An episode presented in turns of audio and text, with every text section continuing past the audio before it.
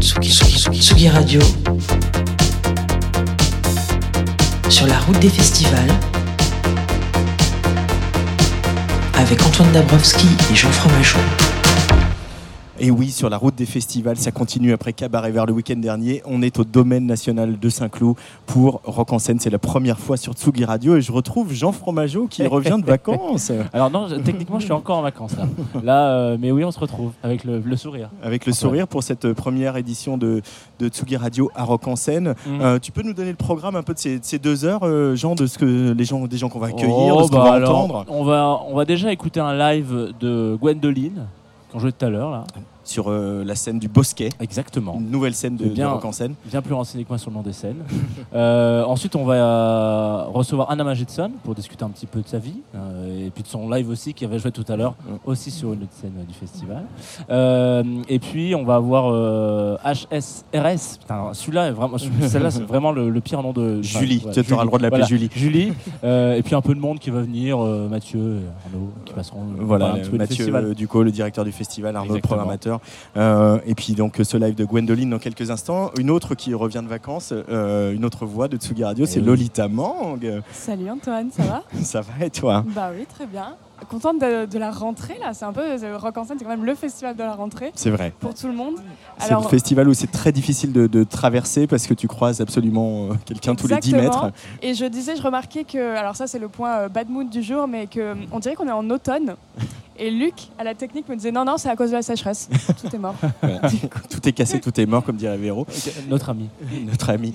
Euh, Lolita, toi, tu étais venue hier un peu, un peu tout excité parce que ton gros crush d'adolescente euh, pour euh, Alex Turner d'Arctic Monkeys, Arctic Monkeys qui clôturait la, grande scène de Rock en scène hier soir. Euh, alors moi, je, je vais vous l'avouer, je n'ai pas vu ce concert, mais par contre, toi, tu as vu ce concert et c'est pour ça que tu y étais. et tu vas nous en parler un petit peu Voilà, pour commencer cette émission. Alors pour un peu de contexte, euh, moi j'ai j'ai 15 ans quand sort AM en 2013, donc euh, là je suis sur Tumblr, je suis fan de Lana Del Rey, je pense que je suis différente, tu vois, j'écoute des groupes un peu underground, un peu pas connus, hein. et, euh, et Alex Turner, c'est l'homme de ma vie, clairement. Et donc, euh, et Il, il est à peine plus vieux que toi. hein. Il faut peine. pas le préciser quand même. Et euh, je ne les ai jamais vus en live. Donc trop contente. Euh, Beaucoup d'anticipation. Beaucoup de. Oh, J'étais euh, comme une folle. C'est-à-dire que je traînais Jean Fromageau pour qu'on y aille genre 40 minutes en avance pour être bien placé. On n'a pas, été- on n'a pas du tout été bien placé. On peut, on peut quand même le dire. Et donc le concert commence et qu'est-ce qu'on en a pensé? Ouais, Petite déception ouais. Petite, euh, petite grosse déception quoi. Ah ouais. Euh, contexte, euh, non, qu'est-ce qu'on n'a pas aimé? Ben, déjà une setlist euh, terrible qui est constituée de de phase B, de morceaux un peu oubliés. Il y a Do Me a Favor, il y a Pretty Visitors. Il y a que des morceaux qui sont pas mauvais, mais qui voilà, qui sont pas les plus énergiques, qui sont pas et puis qui se qui s'enchaînent. Donc bon, on est là, on ok. Et puis Alex Turner qui donne pas beaucoup de sa personne Mm. qui est habillée d'une affreuse vareuse, voilà, l'outfit. on, on, on y tient, on est là, on est, c'est un headliner, on a, les gens ont payé pour, euh, pour les voir. James Blake avait une magnifique tenue James à Blake avait une- euh, ju- un magnifique costume, c'est ce que j'ai dit à Jean dans Une espèce de Fromageau. verre à Nice avec euh, côtelé et tout. Je tiens beaucoup, beaucoup à l'image sur scène, je trouve que ça fait partie euh, constituante de- du, du projet, enfin de la scène euh, de manière générale.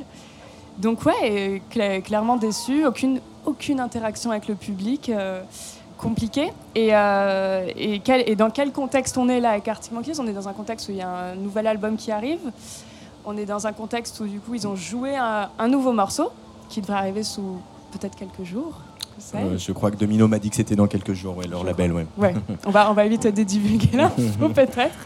Mais euh, qui sonne euh, du coup euh, vachement dans la vibe euh, du dernier album, Tranquility euh, Base Hotel and Casino, qui avait pas mal déçu les fans. Euh, je crois que Jean Fromageau, tu faisais partie des déçus de. Je de cet écouté, je l'ai album-là. écouté qu'une fois, donc euh, autant Ce dire qui a que... été le cas de beaucoup de monde, Ouais. je crois. Ce qui est un problème pour Arctic Monkeys. Donc, euh, et qui réclamait beaucoup l'inspiration Bowie. Donc j'ai l'impression que là, on suit cette pente à réécouter version studio. On verra, on verra ce que ça donne. Mais voilà, on a, en fait, j'ai l'impression qu'on se retrouve face à un groupe qui, qui s'en fout du live maintenant, en fait, qui, Mm. qui c'est plus sa priorité. Et Vraiment, on était en mode, mais qui s'ennuie le plus ici? Est-ce que c'est Alex Turner ou c'est nous? On- On ne sait pas. Alors c'est, peut-être un peu, on en parlera tout à l'heure avec euh, l'équipe du festival, mais aussi c'est, voici une exclue hein, pour euh, Rock en scène.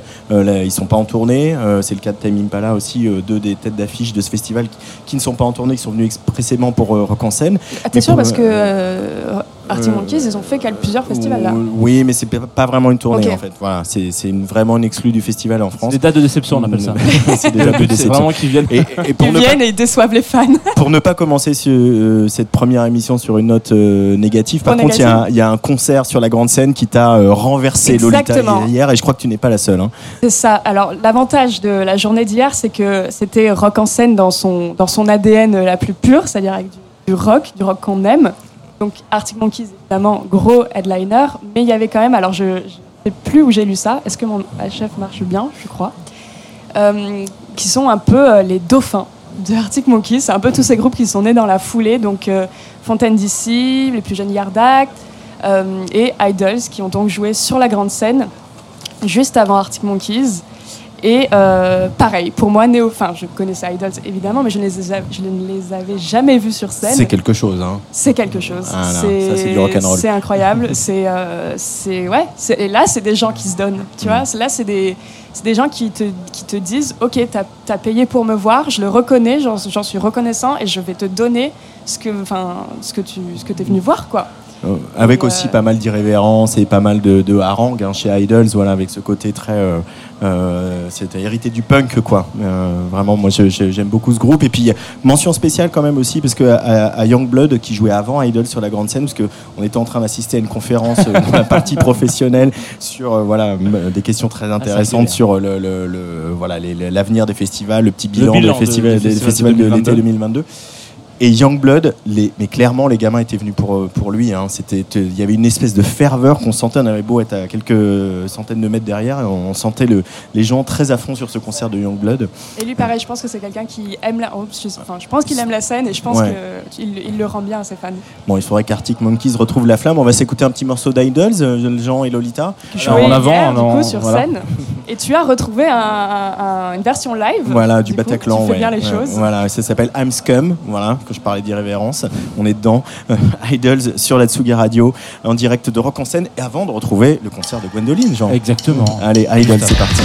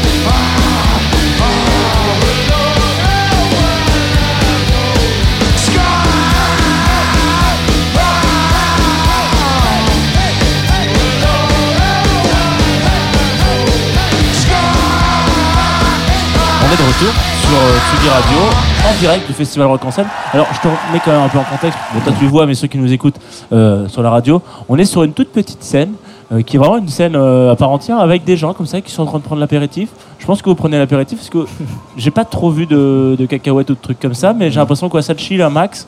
Euh, c'est un plateau un peu sympa quand même. On est, on- voilà, il y a des chips y a des chips. à droite à gauche. Ça n'a pas toujours été l'apéritif parce que toi tout à l'heure tu étais en concert au moment où je suis arrivé à vélo un peu essoufflé. Ouais, parce que t'es venu de loin à vélo. hein. Alors, on, peut, on peut le dire, euh, voilà, on peut, on peut rajouter de la pommade si on veut, mais oui. Bravo, bravo, je te félicite, je suis venu en métro. Euh, et oui, parce que j'ai terminé le concert, parce que c'est euh, avec une des sensations hein, de cette saison de festival, euh, le spleen tapageur du duo breton Gwendoline. On les a vus partout, hein, de Morlaix à Laval, en passant par La Rochelle, Lille, Dijon, l'Aigle ou Lyon.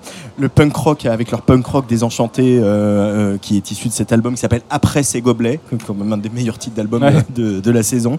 Euh, un, un punk rock qui vire carrément au cri de ralliement hein, pour, pour la jeunesse d'une époque assez flippante. Euh, il faut bien le dire. Un cri de ralliement qu'on hurle. Euh, ah bah ils sont là Oh, Un cri de Ils ralliement, ils ils sont, juste là les garçons. c'est beau.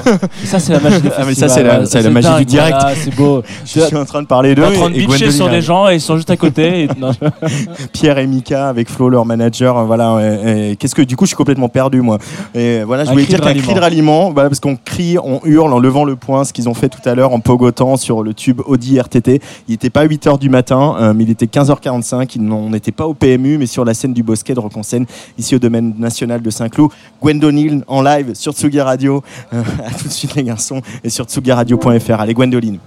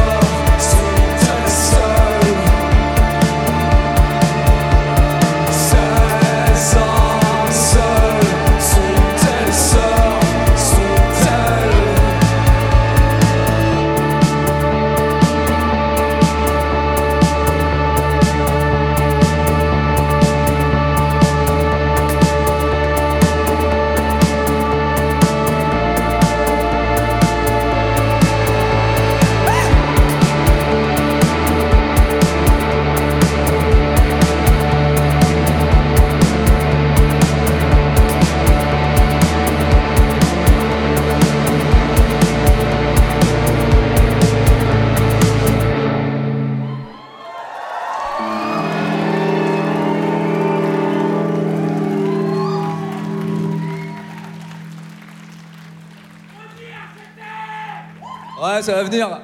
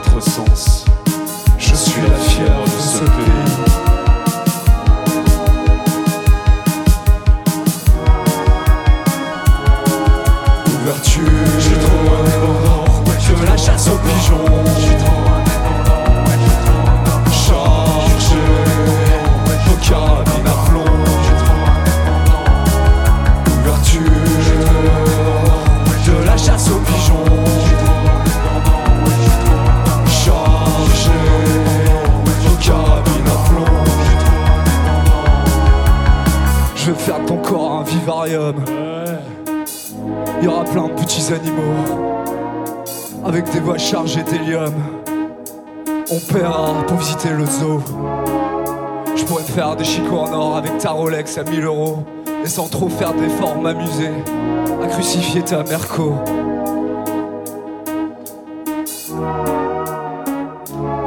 Tu porteras tête le long d'une rue pour les enculés qui ont survécu, qu'ils puissent se recueillir, se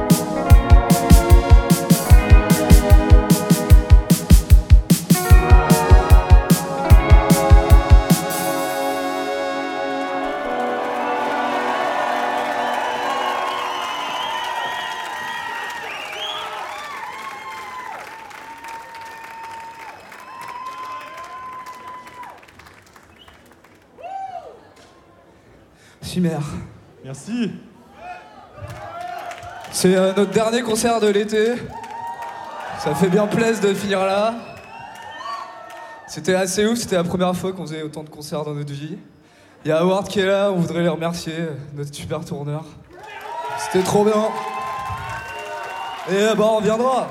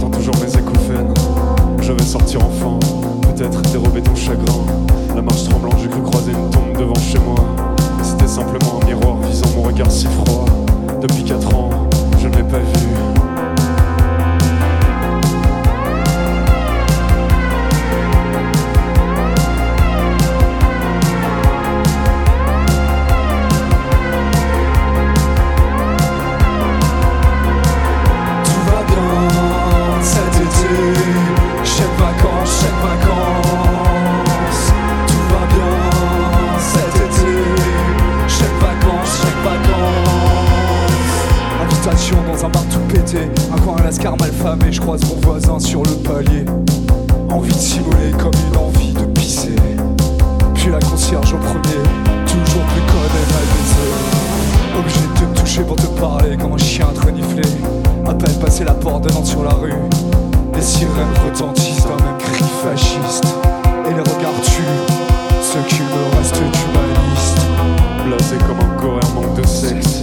Une vie en forêt devient une question de vie ou de mort. Entre deux bâtiments, coincé dans deux garde-fous. Mon regard se porte sur mes paupières vides. L'arme absolue n'existe pas.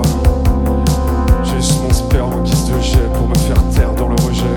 Dans un trou noir, je veux ma mort, c'était si beau mais trop hardcore. On se croira à Disneyland dans ma propre ville. Ma propre ville. Tout va bien cet été. Chaque vacances, chaque vacances.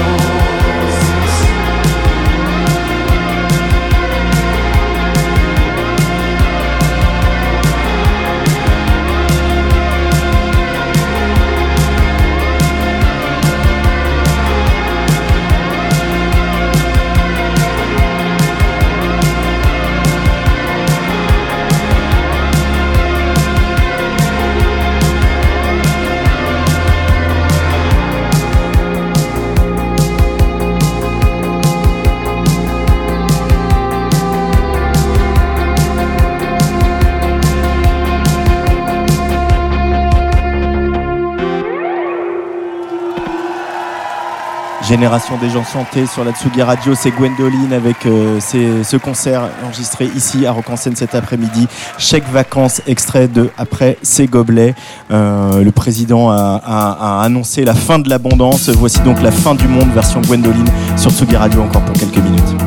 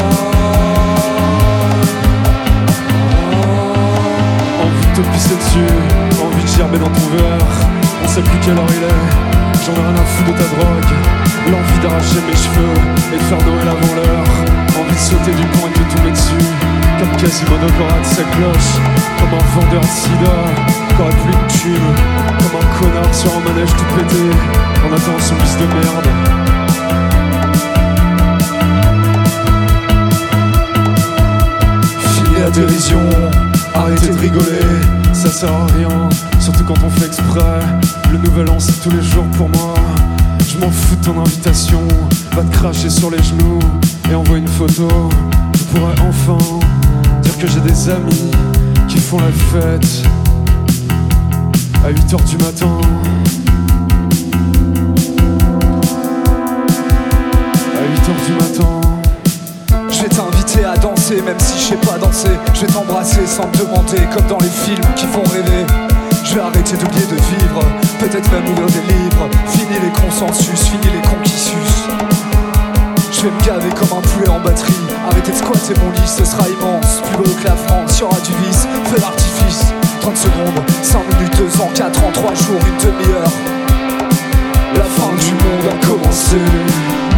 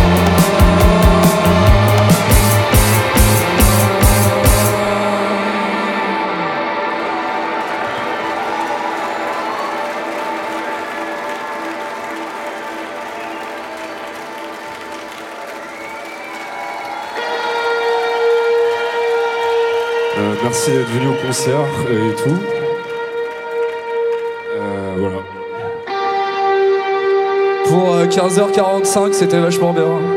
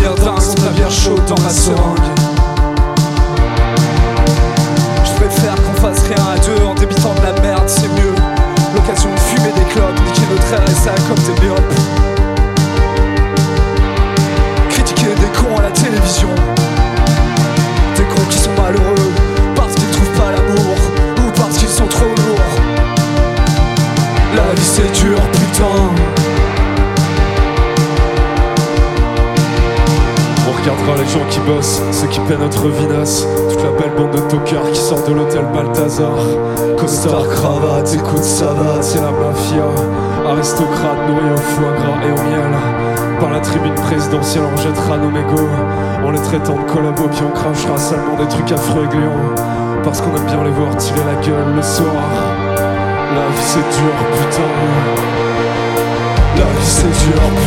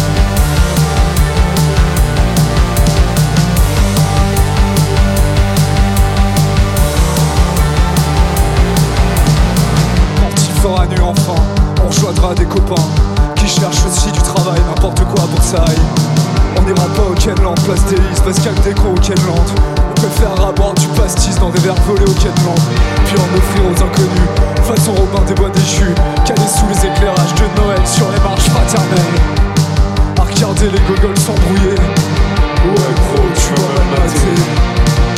La vie c'est dur,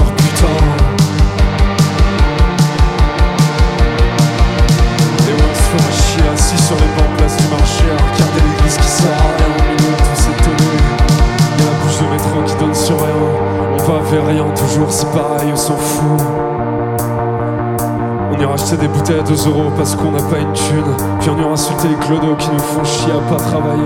Mais nous on se fait chier toute la journée à regarder les nuages dans le ciel. Puis à première à voter pour tous ces enculés.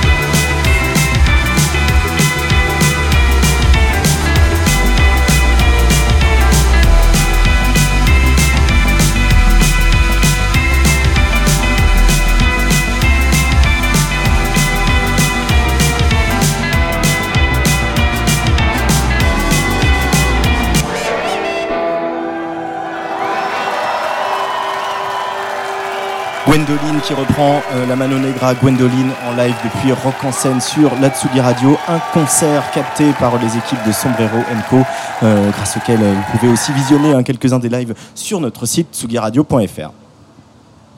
Tsugi, Tsugi, Tsugi Radio. Sur la route des festivals. Avec Antoine Dabrowski et Jean Fromageau. Alors, le 25 février 2022 sortait un des albums les plus poissons euh, de l'année, La Rivière d'Anna Magidson, premier album d'une des artistes qui fout le plus les poils de la scène française. Alors quand je dis foutre les poils, c'est dans le sens, euh, dans le bon sens. hein. C'est-à-dire que c'est souvent chez Anna Magidson relativement bien dosé, juste, habilement euh, euh, dit, tout, pas, pas- pas trop de too much. Moi, j'écoute euh, La Fin, par exemple, qui est un de mes titres préférés de cet album, en boucle, parce que voilà, j'ai l'impression d'être dans un petit cocon et qu'on me parle de mes sentiments, mais en me faisant pleurer sans que je le veuille. Anna Magidson, elle va clôturer la scène Île-de-France ce soir, et tu es avec nous. Coucou, Anna, comment ça va? Coucou, comment ça va? Bah, bah, ça va très bien. On, on parlait avant de monter sur scène. Euh, Enfin, sur scène, oui, parce qu'on est sur une On scène. est sur une scène, On est sur une scène. C'est improbable. Euh, deux scènes pour toi ce soir. Oui, exactement. Oh là là, je suis gâtée. Euh, et on disait que c'était la rentrée pour, euh, pour tout le monde. Moi, c'est C'est mon- tellement la rentrée, mec. Qu'est-ce que Ouais. qu'est-ce que t'as fait pendant ton été? Euh, j'ai pas mal taffé. J'ai joué, j'ai joué à droite à gauche, c'était cool. J'ai fait une petite résidence artistique, j'ai fait du son et des, des cachets, des cachets aux, aux artistes, des trucs administratifs. Euh, j'ai- eu tout le spectrum de fun à moins fun. Ouais. Euh, alors du coup, la rentrée des classes à Rock en scène, j'ai l'impression que j'ai un retour euh, très très fort sur ce, sur ce, petit, euh, sur ce petit truc très agréable. Ça va s'arranger. Ouais. Euh, rentrée des classes à Rock en scène, on peut le dire comme ça. Comment ça s'est passé cette euh, période? Nous, on t'a on t'a reçu sur Club Croissant, en- je crois que ça va faire pile poil un an, c'était au mois de novembre dernier, euh, en 2021. Je sais pas si tu te souviens. Ouais, ouais, ouais, bien sûr. Euh, et donc le disque allait sortir. Et comment est-ce que Mm. tu l'as reçu Comment, comment est-ce que les gens l'ont reçu un petit peu ce, ce La Rivière quand- Bah, moi, j'ai envie de dire, je suis, je suis ravie. Je suis ravie de, des retours que j'ai eus. Moi, le principe, un peu pour moi, c'est de je fais de mon mieux. Après, je vois ce qui se passe. Je vais les retomber, mais c'est, c'était un peu, euh, je sais pas, l'expérience au labo, de mélanger euh, les influences euh, plus carry avec les influences françaises que j'adore. Et, et euh, voilà, moi, je suis, je suis très contente de, des résultats, des retombées, de, de ce qui arrive pour la rentrée, justement. Donc, c'est cool. Qu'est-ce qui arrive pour la rentrée? Bah, bah, non, mais plein de dates, puis plein de, plein de nouvelles expériences, on va dire. Parce qu'entre-temps, tu as fait une, une- une très belle apparition d'ailleurs sur la compilation Walk in Paris, Merci. euh, où il y a, qui regroupe plein de- plein d'artistes, euh, en tout cas de la scène euh, parisienne. Et, et, euh, bon, tout, est, tout, est, tout est assez bon dans, ce, dans cette compile. Mais alors, moi, ce qui m'intéresse euh, particulièrement, c'est que j'ai l'impression, hein, c'est un truc très, très personnel, hein, que tu es un peu cet artiste qui. euh, qui on va dire gravite un petit peu entre j'ai un petit projet enfin j'ai un projet solo euh, en même temps je vais aller faire un peu des feats à droite à gauche avec mes potes euh, et Mhm. du coup j'arrive pas trop je, je suis assez curieux de savoir où est-ce que, comment est-ce que tu euh, vois l'évolution de ta- toute ta carrière est-ce que tu as envie de te dire j'ai envie d'aller bosser avec des copains tout le temps. Est-ce que j'ai envie de rester sur mon projet solo? Est-ce que j'en avant tu avais un projet qui s'appelait Haute. Je sais pas si Mhm. c'est terminé terminé ou si ça va reprendre un moment ou etc Bah, j'ai envie de te laisser dans le mystère, en fait. Je vais te faire souffrir. Non, non, bah, moi, euh, moi, il y a un gros truc de, de liberté, en fait, qui me fait vachement kiffer dans toute cette euh, évolution, justement, de pouvoir faire ce que, ce que je veux musita- musicalement dans mon projet solo et de vraiment m'exprimer euh, là-dedans et d'avoir un peu une thèse, une thèse musicale que je développe de mon côté, mais après de laisser aussi euh, liberté à, au spectre de, de genres musicaux que, que j'affectionne et de pouvoir aussi autant chanter en, en anglais et en français. Euh, mais l'idée quand même, c'est qu'il y a un, un arc de cohérence qui se dessine à un moment. J'espère euh, bientôt, tu vois, mais je, enfin, je pense que c'est déjà le cas. C'est déjà le cas, parce hein, qu'il y a, y une petite, un petit feeling Anna Magidson déjà il y a qui se déjà profile un, un, peu. complètement Donc euh, je, voilà, je sais pas si ça a répondu à ta Ah question. oui complètement Euh, Anna Magidson, dans, dans ce spectre que tu nous décris, euh, il y a par exemple ce t-shirt que tu portes aujourd'hui, qui est un t-shirt, je vais le dire pour les auditoristes, euh, Ariana Grande. Euh, Qu'est-ce qu'elle représente, elle, et puis euh, quelques autres figures euh, de, de la pop US euh, qui Mhm, cartonnent, mhm. qui, sont, qui sont quand même tu vois, je pense à Rihanna, Beyoncé évidemment qui vient de sortir un album, qui sont quand même aussi des gens, euh, des femmes qui euh, montrent un peu une sorte d'exemple et que c'est possible d'être Mhm. une femme chanteuse, boss euh, et d'avoir du succès et de, et de d'être de faire l'opinion quoi. C'est un peu ça qu'elle m'inspire. Est-ce que c'est ça qu'elle t'inspire aussi? Euh, le côté polémique ou le. Non non non, le côté le côté leaduse quoi. Le côté leaduse. Euh, je suis très heureuse que tu me poses la question. C'est pour ça que j'ai porté le t-shirt. Euh, Moi, Ariana Grande, c'est vraiment ma chanteuse préférée au monde parce que je suis une mordue de la pop. Carrie, genre. C'est très euh, mathématique presque. J'ai Ouais. un truc scientifique là-dedans que, que j'adore. Parce que c'est c'est d'une évidence. euh, Il y a une logique dedans qui est infaillible presque. C'est pour ça qu'il y a 18 personnes par morceau. Parce que pour trouver la formule magique, il faut beaucoup de gens. Mais. euh, moi, c'est. Ouais, bien sûr, il y a un truc de, de femme qui voit une autre femme en train de péter les scores et de faire aussi. Ariana Grande, elle s'enregistre elle-même aussi, elle fait ses sessions Pro Tools euh, solo et tu vois, on n'en parle pas assez. Ou genre, c'est vraiment des, femmes que je trouve euh, inspirantes. Euh, après, c'est surtout que je trouve que les morceaux sont juste déments, quoi. Et, aussi, en tant que chanteuse, j'ai énormément d'ad- d'admiration pour des chanteuses qui, qui tuent le game. Est-ce que c'est un modèle qui est transposable en France? Est-ce qu'on a envie de ça? Ou est-ce que le, le, le- alors toi tu es un peu tu es aussi de culture américaine donc c'est Mm. pas que euh, c'est quelque chose auquel tu es peut-être plus sensible que d'autres Mm. mais malgré tout euh, on fait pas de la musique pareil nous euh, on on n'est pas 18 pour faire un, un morceau Absolument, absolument. Euh, moi, je pense pas que ce soit exactement transposable parce que l'héritage culturel fait que c'est dans les textes et dans la manière d'écrire, c'est un truc très intime et qui se veut beaucoup moins commercial et moins formulé justement.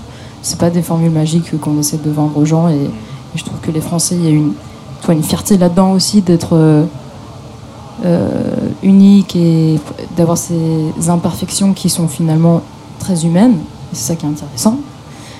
Euh, donc non, je pense pas que ce soit exactement transposable. Mais je trouve qu'il y a très, de la très bonne pop en France quand même, ou au moins belge ou suisse. En tout cas, la, la pop francophone, ça existe carrément. Tu penses à qui quand tu dis ça?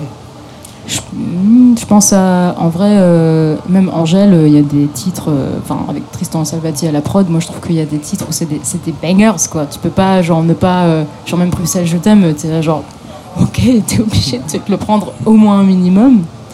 Et, euh, mais aussi euh, des trucs comme Aya Nakamura, où c'est vraiment c'est des tubes internationaux. Mm. Surtout Aya Nakamura qui a écouté énormément Ouais, ouais, aux States aussi, quoi. Enfin, il y a des trucs indéniables. Et moi, c'est ça dans la pop que j'aime, c'est que tu l'écoutes une fois et tu te dis putain, je dois le réécouter. En fait. Je suis obligée maintenant, je suis mordue. Et je trouve qu'il y a un truc là-dedans qui est, qui est hyper fascinant. Et est-ce que. euh, alors, parce que du coup, c'est intéressant l'exemple de Ayana Kamura, parce que, euh, en l'occurrence, elle, elle, est, elle va à 100% dans le fran- chanter français. Euh, et du coup, elle fait partie quand même des rares artistes qui vont pour du chanter français et qui sont écoutés internationalement. Si on oublie euh, Charles Aznavour, quoi. Enfin, en gros, mais genre, euh, de manière générale, c'est quand même assez rare. Toi, tu as eu quand même une grosse transition euh, pour cet album-là où, où tu t'es dit, ok, moi maintenant, je vais- j'ai envie de chanter en français, À en fait. fond. Et euh, du coup, forcément, euh, est-ce que c'est un mythe ou pas Ça ferme des portes un peu sur l'international de chanter que en français ou quand on passe de l'anglais tout d'un coup à se dire maintenant j'ai envie de chanter français parce que j'ai des choses à dire en français? Franchement, ça dépend. euh, ça dépend de ce que tu visais à la base, mais pour moi, je l'ai vu plus comme une ouverture de porte. Que j'ai pas trop calculé ce qui se passait à l'inter particulièrement, parce que moi, l'idée c'était aussi de. J'habite ici en France, moi je veux rester en France. J'ai envie d'être local, entre guillemets, tu vois. J'ai envie de vraiment me. D'aller dans la culture française euh, à fond et. Tu vois, je pense que c'est aussi ma crise identitaire qui parle parfois, tu vois. Je, suis toujours le, cul entre deux chaises. Donc, euh, je, voilà, je fais pas mal de, va-et-vient, mais il y a aussi quand même un, amour euh, à l'étranger de la langue française qui est, qui est très présent. C'est juste, ça dépend. euh, ça dépend où, quoi. C'est pas partout, euh, bien sûr, mais c'est, ça- il existe carrément. Euh, pour revenir sur Ayana Nakamura, euh, elle invente aussi un peu la langue. Ça, ça, c'est un truc qui est très agré... enfin, plaisant avec elle, c'est qu'elle elle joue avec cette langue justement. À fond. Ça, c'est quelque chose que tu pourrais faire, toi, euh, dans l'écriture de... Bah, moi, j'ai l'impression de déjà le faire parce que des fois, j'écris des textes en français et euh, il y a des prods après qui me disent Mais Anna, ça c'est trop pas. Enfin, ça, tu peux pas dire ça en français. Genre, y, il y a une erreur de conjugaison ou de grammaire qui est, qui est pas. Enfin, tu peux pas faire ça et je suis là, genre, ouais, mais mec, genre, la mélodie, elle fait comme ça, tu vois, je peux pas ne pas. Puis moi, moi, je fais beaucoup de, de mumble, genre de. Tu sais, je glisse pas mal entre les voyelles et les consonances, donc finalement, pour moi, c'est un peu mon propre langage et, j'aimerais bien que ce soit accepté tel quel, comme Aya, mais tu vois, c'est le truc, est- le français, c'est hyper littéraire, contrairement à, à l'anglais et l'espagnol qui est très phonétique. Donc forcément, il y a des raccourcis que, que moi j'aime bien prendre pour que ça, glisse un peu plus, quoi. Il y avait euh, pendant le confinement et un petit peu, euh, un petit peu, un petit peu après aussi quand même pas mal. Il y a, eu un- une sorte de rassemblement, en tout cas, une, espèce de d'allumette qui a été allumée sur la scène jazz euh, à, à Paris et en France, notamment avec le producteur Crayon qui a fait ça. Je crois que tu étais relativement présente. Moi, je l'ai reçu a- dans une autre Mhm. émission où il m'a dit que c'est toi qui lançais toutes les sessions avec euh, une vrai. une chanson en particulier euh, dont j'ai oublié le nom. Ça, c'est pas bien du tout. Hein. Faut pas faire ça. Euh, en l'occurrence, moi, je suis assez sensible à cette euh, à Mm. cette allumette de, de, de jazz qu'on allume euh, en, en France, qu- qui s'allume un peu partout hein, en ce moment, euh, que ça soit de Strasbourg à Lyon, etc. Mhm. Et on en avait discuté avec euh, un autre euh, projet qui est du coup strasbourgeois pour le coup, euh, qui s'appelle Émile Londonien et qui disait euh, en France on a un- on a un souci parce que quand on compare un peu ce qui s'est passé euh, par exemple euh, en, Angleterre, en, en l'occurrence sur la scène de jazz de Londres en l'occurrence, il y a eu un lieu, il y a eu des gens qui se sont retrouvés, des studios, etc. Et il y a une scène qui a émergé de ça parce que les gens ont un lieu pour se retrouver, ils ont un lieu pour créer ensemble et du coup euh, il y a des trucs incroyables qui sont sortis, que ça soit des draps collectifs, etc. et qui ont redonné, insufflé un petit peu cette cette cette nou- nouvelle respiration à la scène jazz dans le monde, on peut dire comme ça toi, du coup, tu as participé à ça, ce qui était une, très belle, enfin, comment dire, une, très belle émulsion euh, euh, pour mon petit côté euh, cuisinier de la scène jazz. Est-ce que tu as l'impression que ça, ça a pris, il y a un truc qui a marché et qui a déroulé un peu du, du câble sur le, sur le, jazz en France et que là les gens se disent ok on a envie de créer un nouveau truc ou pas du tout? Parce que j'ai pas trop l'impression de ressentir cette, euh, cette vibe-là dans, ce qu'a- dans, dans son dernier album, par exemple. J'ai pas trop l'impression de ressentir des bases de jazz, en l'occurrence, sur ces trucs-là. Pourtant, c'est un peu de ton ADN aussi. Carrément. Euh, moi, personnellement, c'est un truc que j'ai grave envie de développer. Ouais. C'est une mission euh, qui est en cours. Je pense que c'est pas moi qui a, enfin pas que moi qui a cette ambition, c'est dans que clairement les, les soirées Coco Jazz Club de Crayon ont contribué à ça parce que c'était trop intéressant d'avoir un, un, un espèce de pont qui s'est créé entre la scène un peu pop dont moi je fais partie et euh, son coloc qui est du coup un super pianiste de jazz euh, Bastien Prison. Euh, et un peu tous ses potes euh, c'est du, du Duc des Lombards quoi. Ouais, c'était trop bien. Moi je, je viens de cette culture là donc j'étais en j'étais en, en extase de pouvoir euh, faire partie du, du crossover un peu mais il faut que la, cette communauté là se solidifie Et, peut-être qu'elle s'ouvre un peu, je sais pas, parce qu'on en a discu- discuté Mm. justement avec Crayon, et il disait que Mm. il y avait un problème chez les jazzeux Mm. et jazzeuses de type on peut pas jouer avec quelqu'un qui vient de la pop parce qu'il va pas faire exactement la grille d'accords qu'on aime et genre il va je suis pas pas d'accord avec ça. Moi, je Bah- pense qu'ils sont grave ouverts. Mais, mais j'ai aussi l'impression que du côté de l'industrie, il faut qu'il y ait un- une évolution aussi, qu'il y ait des gens qui, qui, euh, qui soutiennent cette, euh, cette communauté. Enfin, qu'il y ait vraiment aussi. Là, si les musiciens, on arrive. Parce que aussi, le truc avec les jazzeux et juste les musiciens en général, c'est qu'on a un peu le côté un peu euh, chat sauvage, quoi. Genre, c'est pour solidifier une communauté, surtout en France. Il faut quand même beaucoup d'efforts. Donc, ça, il faut qu'on le fasse de notre côté. Et puis, du côté de l'industrie aussi, il faut qu'il y ait un réel intérêt tu vois, un truc qui se. Comme tu disais, une, ébulli- une ébullition, c'est comme ça qu'on dit Émulsion. J'ai dit émulsion parce que j'aime bien la cuisine, mais euh, c'est une émulation plutôt. Mais Bref, tu vois, genre un, un momentum qui, qui prend, quoi. Mais moi, j'y crois. hein. Moi, j'ai envie que ça se passe. Bah, je vais me battre. j'es- J'espère et je pense que t'es pas la seule. euh, C'est ce qu'on disait la dernière fois. euh, Mm. T'es pas la seule à vouloir ça. Euh, Faisons tomber quelques barrières, euh, euh, continuons entre le jazz, euh, la pop, le Ouais. rock et, et le reste. Euh, la suite d'Anna Magidson, là, on va avoir des, des nouveaux morceaux à se mettre sous la dent Euh, D'ici peu. d'ici peu. D'ici peu. Tu restes dans le mystère. hein. Je reste dans le mystère. En fait, elle va tout dire peut-être tout à l'heure sur la grande scène. Ça, c'est l'île de France. tous. Ouais, grave.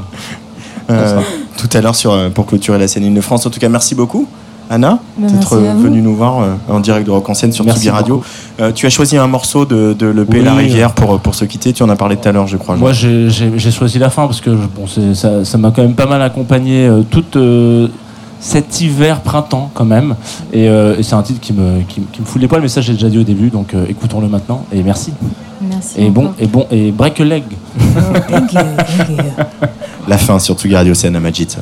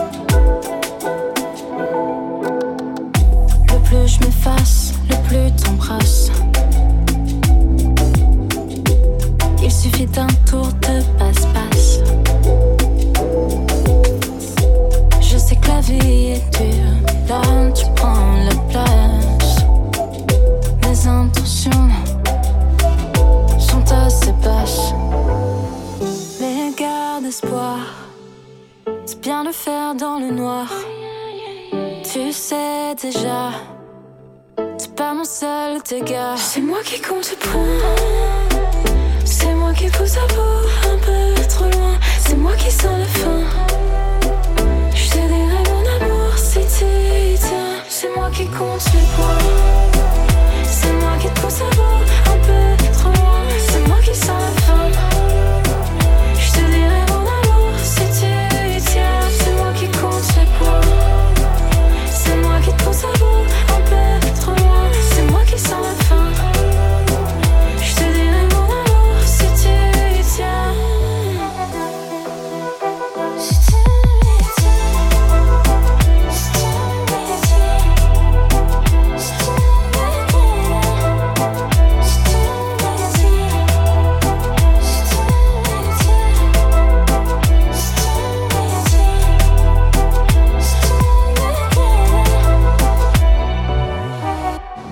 Anna Magidson sur la Tsugi Radio en direct de Rock en scène. On, on est euh, sur la scène Let's Talk, sur une scène où on, on se pose comme ça. Il y a des, il y a des transats, il y a des petites barques aussi, euh, des coussins dans l'herbe. Jean-François on, on est face au public euh, de Rock en scène qui vient se poser entre deux concerts ici. Faudrait qu'on vienne l'année prochaine avec des petites, euh, des petites chandelles. Je, qu'il pourrait vraiment y avoir des petites lumières comme ça qui clignotent un peu partout, ça serait très beau.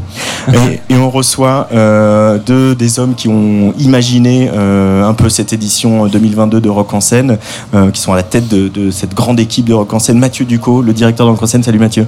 Bonjour. Et euh, Arnaud Merseman, euh, le programmateur. Bravo, ouais, merci. Bonjour. Je suis bien sorti sur. Bonsoir, euh, ouais, c'est bien, bien prononcé. ouais. Euh, évidemment, beaucoup d'attentes après, euh, après trois ans. Euh, quelques flashs, quelques images de l'arrivée des festivaliers euh, euh, hier, euh, Mathieu, quand vous avez ouvert les portes, quand euh, les scènes ont commencé à se remplir, etc. Qu'est-ce que tu retiens de, de cette première journée? Alors, je retiens premièrement que j'étais pas tout à fait à l'heure.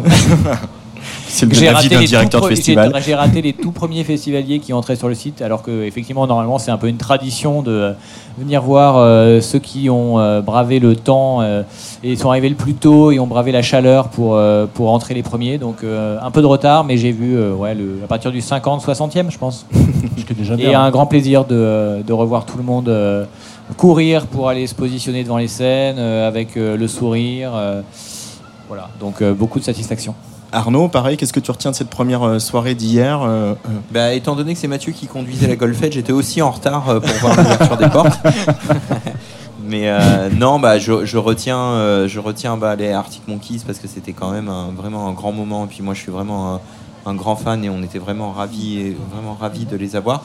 Non, je, je suis assez content parce que hier, contrairement à d'autres jours, j'ai pu quand même assez voir euh, quasiment presque tous les concerts, même si c'était que 10-5 minutes par-ci.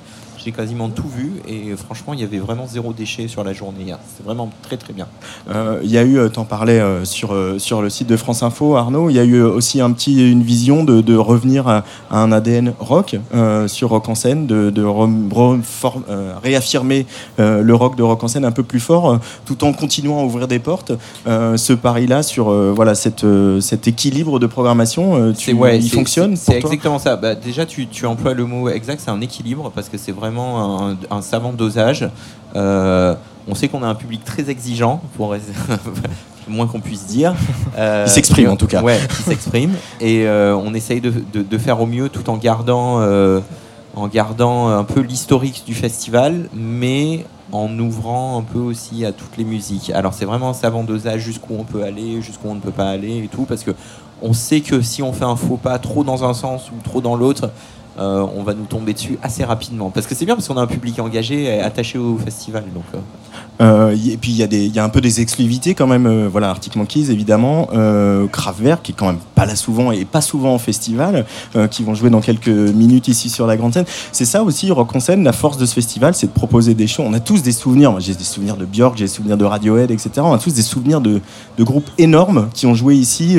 voilà, quelques stations de métro de là où on habite quand on est parisien, quoi.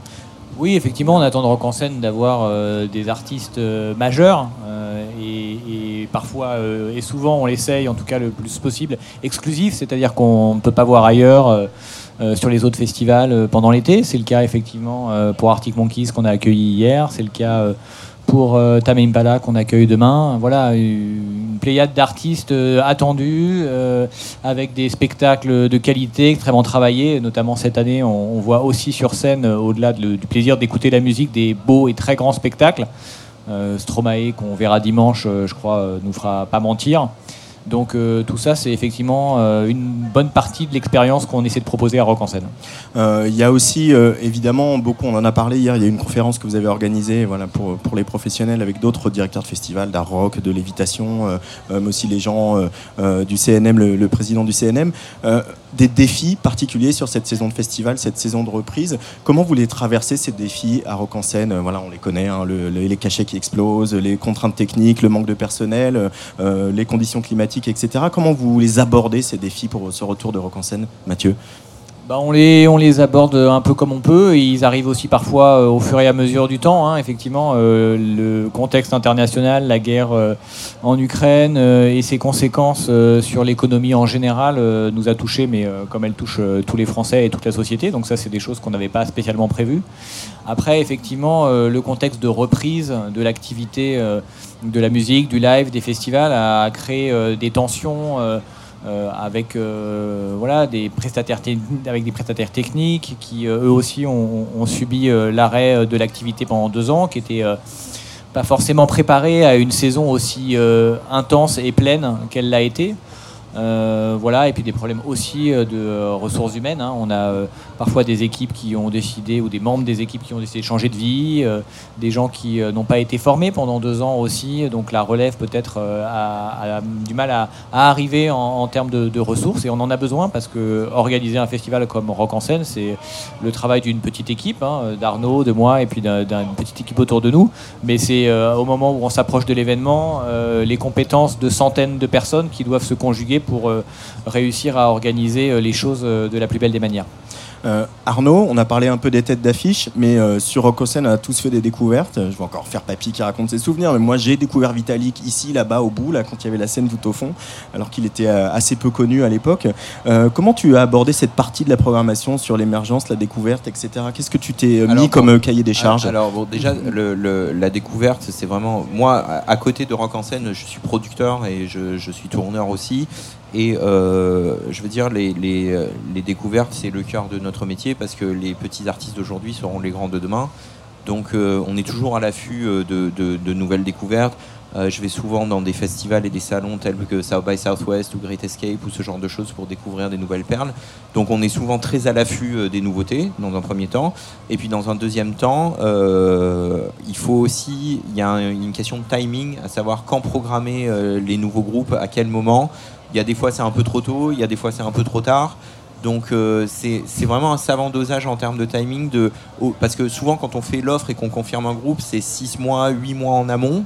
Donc il faut se dire, bon, je vois la trajectoire du truc, ça va arriver là au moment où ça sera le festival et on essaye de pas trop se tromper. Il y a des fois on se trompe, on boucle des trucs euh, qui euh, en fait ne feront rien du tout.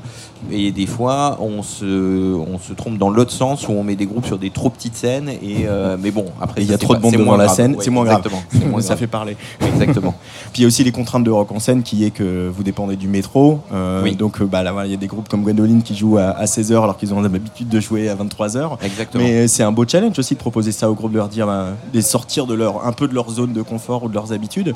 Il y a aussi les- d'aller les, les secouer, les exposer autrement. Ouais, c'est un peu le but. Et euh, après, on, on a poussé la chose un peu loin sur certaines années. Quand on a fait PNL, par exemple, on est allé beaucoup trop loin pour les pousser. Je pense que Afex Twin, c'était une vraie, euh, c'était une, une vraie performance d'art contemporain. Enfin, je pense, ça c'était. Tout le monde s'en souvient aussi. Ouais, hein. je pense que ça a marqué, ça a marqué tout le monde.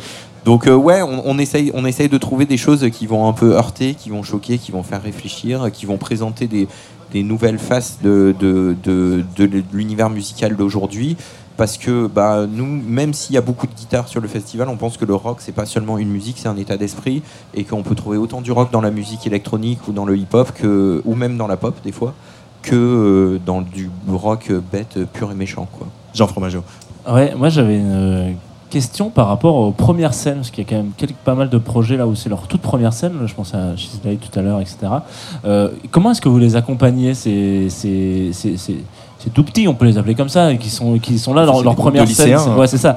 Euh, qui, et leur première scène, c'est rock en scène. C'est vrai que du coup, tout de suite, euh, moi, ma première scène, c'était euh, à la fête de la musique à Carcassonne. Vraiment, on était devant 200 personnes, merci, au revoir. Là, première scène, rock en scène, c'est autre chose. Est-ce que vous les accompagnez vraiment beaucoup en amont? Est-ce que vous les prenez un peu par la main Vous les accompagnez sur du, un peu de la performance scénique ou on y va, on dit ok, c'est toi qui as gagné et puis on croise les doigts Ouais, je vais, c'est vraiment Mathieu qui est en charge de ce dispositif, donc je vais, je vais le laisser répondre, je pense. Oui, merci Arnaud. Effectivement, euh, on essaie tout d'abord avec ce dispositif de pousser les, les jeunes lycéens à monter des groupes, euh, à se faire plaisir, à tenter des choses, euh, à se faire confiance euh, et à créer des aventures humaines que sont euh, voilà, les groupes de musique. J'ai été euh, moi-même musicien amateur dans un groupe pendant de longues années. Euh, c'est Ah, je un- savais pas ça, je découvre, dis donc. Oui, c'est des choses que je- j'essaie de cacher. Là, c'est malheureusement assez raté. J'ai j'ai les enregistrements. mais, euh, mais voilà, je sais que c'est avant tout une histoire de. Enfin, moi, c'était une histoire de potes. Donc, euh, ça, c'est la première chose. C'est vraiment pousser les, les jeunes à, à, voilà, à tenter des choses et à monter sur scène. Et puis après, effectivement, pour les lauréats qui sont sélectionnés après euh, les différentes phases qu'on organise, les différents concerts qu'on organise, et ben c'est effectivement les, euh, les accompagner. Et donc, pour ça, on fait appel et on est euh, entouré par euh, des salles ou des équipements culturels sur l'ensemble de la région Île-de-France. Et pendant l'été, ils sont là pour accompagner les, euh, les jeunes euh, lycéens, euh, lauréats, leur faire faire des- du coaching scénique, du coaching vocal éventuellement si besoin, et travailler effectivement hein, aussi un set, parce qu'un set ça se travaille, c'est pas juste une succession de chansons. Donc penser le set, qu'est-ce qu'on qu'est-ce qu'on fait, comment on, on travaille l'évolution de, de, voilà, de la proposition musicale qu'on offre au public. Et donc voilà, ça c'est effectivement un travail qu'ils font pendant l'été. Et de manière générale, ça finit euh, sur des belles histoires où les gens ils continuent dans la musique ou, ou c'était un petit, une petite amourette de vacances, on a fait une scène rock en scène et puis finalement on arrête tout. Il y a toutes les histoires, c'est Ouais. ça qui est beau. c'est qu'on sait jamais euh, ce que va être la fin de l'histoire, mais euh, il y en a des belles et des artistes qu'on a accompagnés lycéens et qui euh, voilà, font carrière et euh, développent un projet beaucoup plus sérieusement et professionnellement. Et ça, c'est euh, une satisfaction, même si, encore une fois, c'est pas forcément le but du projet qui Ouais. est euh, de découvrir la star de demain, mais ça fait toujours plaisir quand euh, on peut dire qu'elle bah, a là, fait ses premières scènes ici. Euh, Mathieu, Arnaud, euh, on le sent et vous l'avez un peu dit en creux tout à l'heure, euh, voilà, diriger un festival comme Rock en scène, il y a aussi une grosse responsabilité par rapport aux artistes, pas au public, par rapport aux professionnels, etc.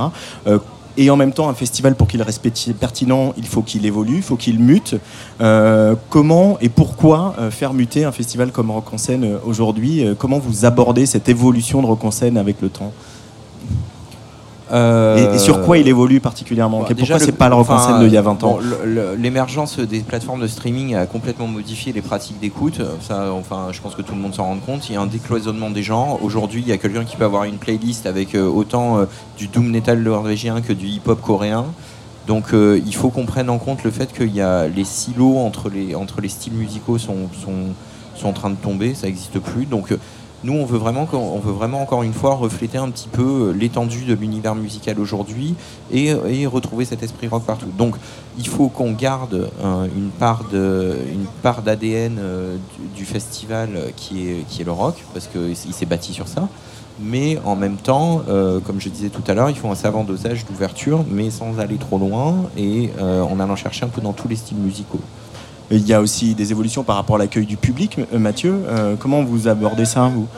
Oui, il y a euh, des évolutions par rapport à l'accueil du public, évidemment. On essaie tous les, tous les, toutes, les, toutes les éditions de, faire en sorte que l'expérience festivalier soit la plus riche et agréable possible. Donc c'est effectivement l'accueil, c'est la manière dont on va proposer aussi une restauration diversifiée, des propositions de boissons diversifiées aussi pour euh, voilà, euh, tous les goûts euh, de nos festivaliers. Et puis c'est euh, aussi proposer des contenus différents au-delà de ce qui se passe sur les scènes et, et, du- et des- de la programmation musicale. Et donc là où on est aujourd'hui, Mm. la scène Talks Mm. qui accueille le studio de Tsugi Radio, on est un bon exemple voilà, de, de contenu un peu, un peu diversifié où on vient euh, aborder des thématiques euh, diverses et variées avec euh, des, des, des- des artistes, des intellectuels, des activistes qui viennent parler de sujets euh, qui nous semblent importants et qui nous semblent aussi importants de partager avec le public. Euh, et puis il y a aussi nos, nos camarades de Libération qui étaient euh, sur cette scène euh, cet après-midi.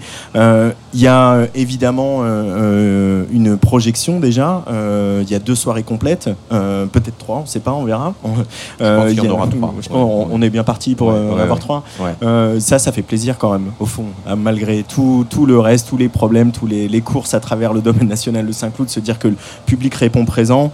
Euh, parce que voilà, bah, on parlait PNL, ça a été, un- ça reste un moment marquant dans l'histoire du festival qui était difficile hein, et euh, vous l'avez euh, dépassé et sublimé cette, cette année. Oui, alors l'histoire de, PNL, effectivement, est, est- pas forcément un bon souvenir pour, pour l'équipe, euh, mais pas tant au-delà de, de la- l'affluence qui avait été effectivement moyenne ce jour-là, c'est plus que euh, les choix qu'on avait faits n'avaient pas été compris, et ça c'est Mm. toujours euh, décevant. Voilà, après, on, on- on fait une autocritique, Arnaud l'a- répété et l'a redit assez bien, mais aujourd'hui, ce qui est effectivement plaisant, c'est de se dire qu'on avait... une ambition de faire un festival euh, particulièrement euh, grand et beau, euh, en tout cas selon nos goûts et, notre humble avis, et que, et que cet avis semble partagé avec ces soirées complètes. Bon, une soirée annulée qui était également complète, cette cinquième journée qui n'aura pas lieu avec Rage Against the Machine. Mais bref, en tout cas, effectivement, cette, belle affluence avec trois jours quasi complets et puis une belle affluence ce soir encore, c'est une grosse satisfaction. Ouais, Euh, surtout après, après deux ans de Covid et deux ans d'impossibilité de tenir le festival. euh, nous, en tant que producteurs de concerts, vraiment, tout notre travail, toute la mise en place et tout, ça trouve, euh, ça trouve sa résolution de, quand les concerts y jouent. Et là, ça fait trois ans qu'on ne fait que travailler à décaler, annuler, décaler, reprogrammer des concerts. Et, euh, et de se dire qu'on finalement ce festival joue et qu'il joue dans les meilleures conditions possibles et que le public est au rendez-vous, il n'y a pas plus beau cadeau pour nous. Quoi. Et qui fait beau. Euh, En Rage, plus, en plus. Rage, rendez-vous raté la deuxième fois. Est-ce qu'on on remet le couvert? Parce qu'en plus, il y a des histoires de rendez-vous ratés à Rock en scène ainsi. Hein. Amy Winehouse qui ne vient pas deux fois. Et qui, Bon, Amy euh, voilà. Winehouse, elle viendra pas, ça c'est sûr. Ça, c'est sûr. mais, euh, mais Rage, qui sait, peut-être, je sais pas, on verra.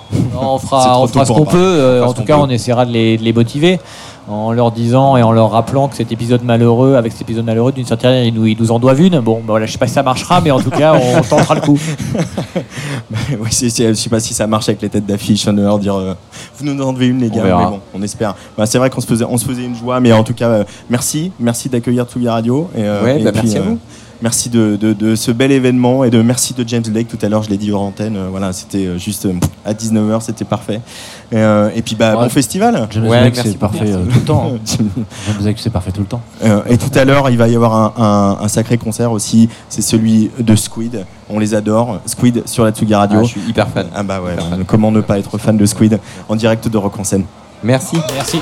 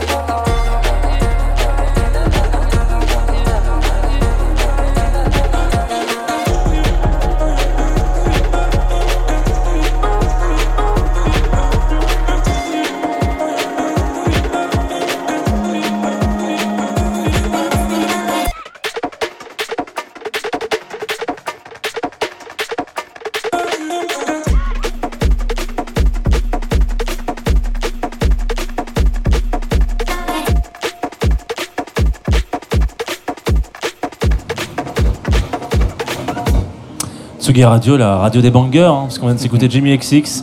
On est en direct encore jusqu'à 22h sur le plateau de la Tsugi Radio, à Rock en scène. Mais avant ça, on va s'écouter un petit jingle, parce que ça fait longtemps. Est-ce qu'on va s'écouter un petit jingle? C'est celui-là Apparemment, on va pas s'écouter de jingle. Eh ben, c'est pas grave, on va s'écouter Kraftwerk. grands- On va s'écouter Kraftwerk qui vient de commencer, puis surtout, on, on va bavarder avec Julie. Euh, Julie et son projet HSRS. Bonjour Julie. Bonjour. Bienvenue sur Tsuga Radio. Merci. Euh, J'aime bien euh, être en festival parce qu'on cueille les artistes euh, à leur descente de scène. Euh, voilà, c'est Ouais, ce que j'appelle l'interview sueur. Comment ça s'est passé? Eh ben, ça s'est bien passé. J'ai, franchement, on a fait un bon concert. on était épuisés parce que soir à Berlin, Ouais. au Pop Culture Festival, du coup. Voyage toute la journée. Ouais, voyage toute la... Non, cette nuit. Cette nuit, t'arrives, balance, monter sur scène. euh, et puis il faut jouer. Dans le jus, quoi. Dans le jus, ouais. Ouais, ouais. Euh, avec la nuit qui tombe aussi, c'est une atmosphère euh, particulière euh, quand euh, le, le jour disparaît au fil de ton set. Est-ce que tu Ouais. es sensible à ça? Euh, en- en vrai, Radio. on était sous une sorte de donc Ouais, pas sur la scène capable. Île-de-France. Sur la Ouais, route des voilà. festivals. Mais oui, je suis sensible au coucher de soleil, évidemment. Avec Antoine Dabrowski et Jean Fromageau. Euh, Il y a autre chose à- à- à- auquel tu es sensible sur ce, ce deuxième EP du projet Ouais. HSRS qui s'appelle Peyote Perfume. Ouais. Alors déjà, Peyote, on peut faire un- un- un- les notes de bas de page. Qu'est-ce que c'est Peyote? Alors en fait, c'est une plante qui pousse euh, dans. le- Enfin, je crois qu'elle pousse dans le désert en- au Mexique, mais dans d'autres endroits. Et du coup, c'est une plante. euh, disons que quand on la prend dans un cadre de rituel, ça permet d'aller euh, chercher des, des choses en nous, de revivre notre passé, de, de se reset un peu, je pense. Euh, et pourquoi tu l'as incarné comme ça sur cette EP euh, Pourquoi tu as voulu marquer ce- cette dimension euh, à la fois psychotrope et puis aussi voilà, de- de- d'introspection personnelle? Bah, en fait, C'est un gros pléonasme d'introspection. Ouais, ouais. En fait, cette EP, il est, il est dédié à mon frère, mon petit frère. Et j'ai écrit un titre, Oh My God, qui, qui parle de mon frère, en fait. Et c'est lui qui a pris du peyote dans le désert, c'est pas moi. Mais du coup, il est revenu euh, transformé aussi de ce voyage. Et donc, euh, j'avais envie de lui faire hommage sur cette EP, en fait. Voilà.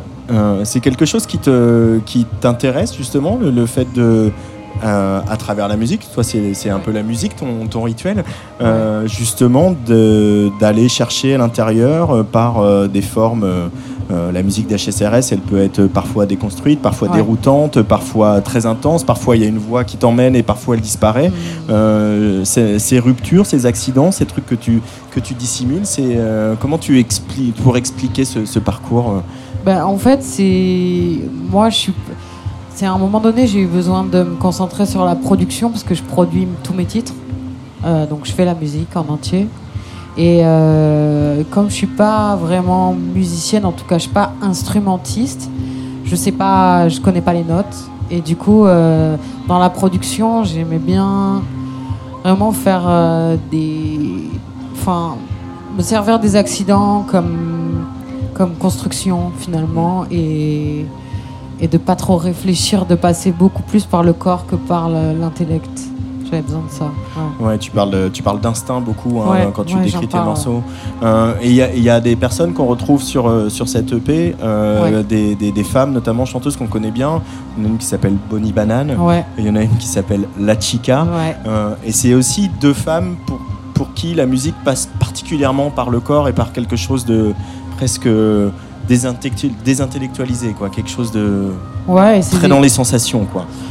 Ouais, je pense que c'est des, bah, c'est déjà des amis à la base et du coup, euh, en fait, l'idée des collaborations, des featuring est venue assez tard dans le process.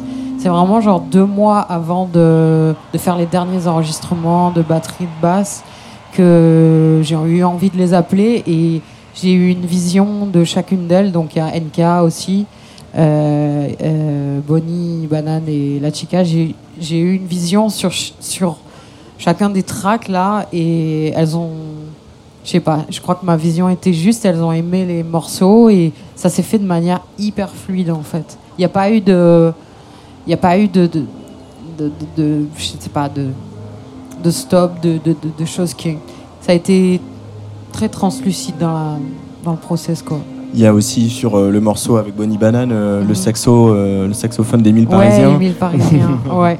Émile Parisien, euh, ben, moi j'essaye de me fier vachement à. Voilà, comme, comme tu le disais, à Je te tutoie.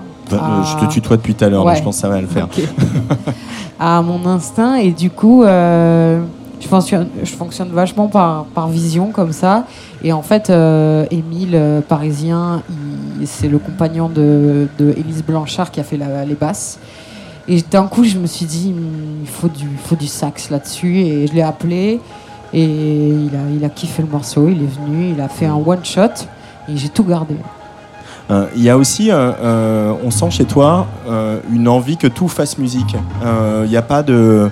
Voilà, pendant un temps, le saxophone c'était mal vu. Euh, ben, moi, c'était un peu ringard, ça sonnait un peu années 80.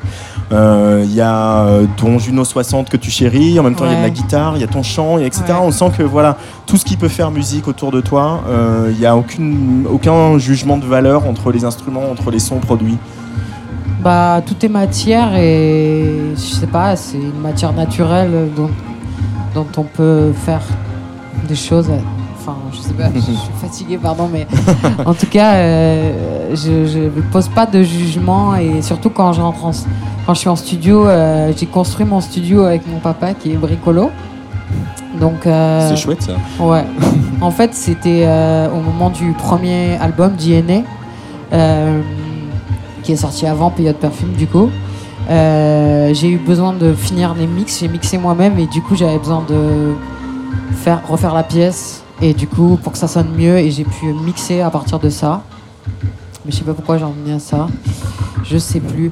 Euh, en tout cas, je sais pas la musique. Pour moi, euh, la voix, la musique, les instruments, tout est à la- au même niveau. Il n'y a pas de.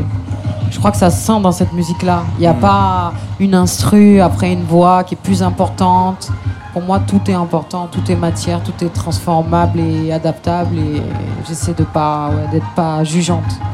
Euh, faire de la musique, écrire des chansons, pour toi, euh, HSRS, c'est un moyen aussi de, de, de faire la paix avec euh, toutes, tes, toutes tes pulsions, toutes, tes, toutes les personnalités nombreuses que vous êtes à l'intérieur, etc. On sent qu'il y a du- il y, a du conflit, un peu, il y a un- ça vient d'un endroit où il y a un peu de conflit. Quoi. Pour moi, il n'y a pas de conflit, mais j'ai mis du temps.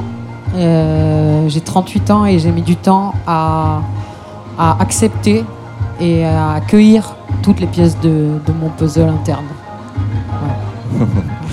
Et on va faire les notes de bas de page aussi, parce que c'est la première interview. HSRS, ça veut dire High Self Reset Ouais. System. D'où ça t'est venu En fait, c'est au moment où je suis partie pour, euh, pour faire. euh, Il y a un court une sorte de clip court métrage qui est sorti sur Baka, je sais pas si vous l'avez vu. Et en fait, je suis partie avec Anna Rosselin au Cameroun parce que j'étais partie deux ans avant au Cameroun pour faire un, un- un reset après euh, Bessa, mon autre projet qui s'est terminé en 2017. Et, euh, et c'est à ce moment-là, en fait, euh, j'avais pas encore de nom et c'est Anna qui m'a dit, j'avais cette chanson HSRS qui était déjà là, sur euh, le choix qu'on peut remettre dans la vie, sur ce qu'on a envie de garder ou pas, de, des mécanismes ou des mécanismes familiaux.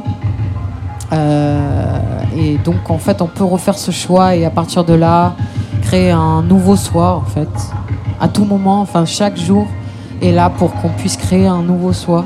Et du coup, euh, ça symbolise ça, en fait. C'est toujours se remémorer que chaque jour est un moyen d'être nouveau. C'est beau ce que tu dis. Chaque jour un moyen d'être nouveau. J'avoue que ça Ouais. me plaît pas mal. Euh, on parle de tout ça et à côté de nous, il y a, y a Kraftwerk qui vient de commencer Ouais. son concert. Je vais te laisser aller les voir un peu parce que je vais te laisser y aller. Mais qu'est-ce que justement, ah eux, ils sont un peu euh, à l'opposé de tout ce que tu racontes. On n'est pas Ouais. sur l'instinct, on est sur quelque chose de très construit. On est, on est dans le sensoriel, mais euh, c'est quelque chose de construit, de réfléchi, de méticuleux. Ouais. Euh, et en même temps, euh, pour ceux qui, celles qui ont eu la chance de les voir sur scène, euh, il y a aussi beaucoup d'émotions, parfois de la tendresse. Il y a des choses assez incroyables qui se passent dans un concert de Kraftwerk.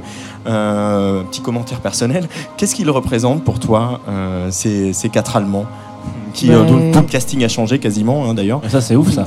Ouais, ouais, ouais. Bah, déjà, je les ai jamais vus en live, donc euh, voilà. J'ai- c'est la dernière j'ai question. trop envie d'y aller.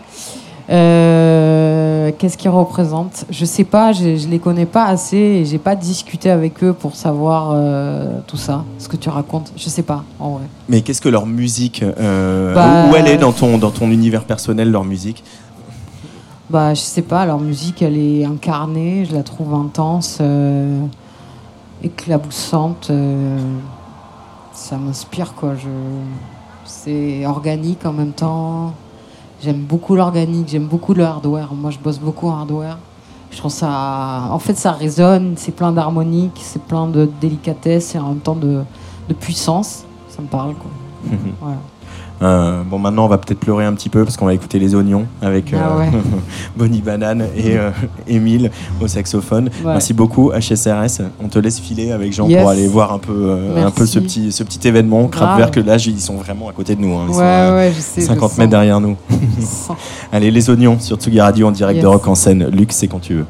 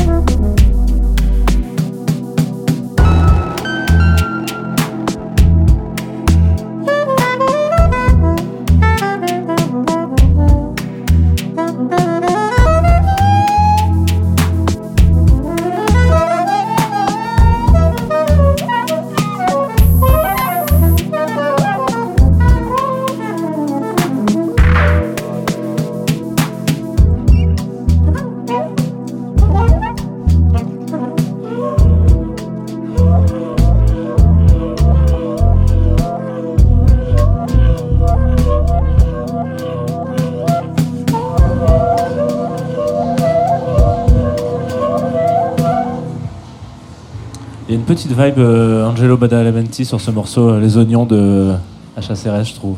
Euh, le compositeur de Lynch, oui, tout à fait. Exactement. Euh, ouais, ouais, non, carrément. Euh, C'était HSRS Exactement. Sur la Tsugi Radio. Qui est en direct de Rock en scène, évidemment. Alors là, Tsugi Radio. Oh bah le jingle il est parti là. il est. Voilà.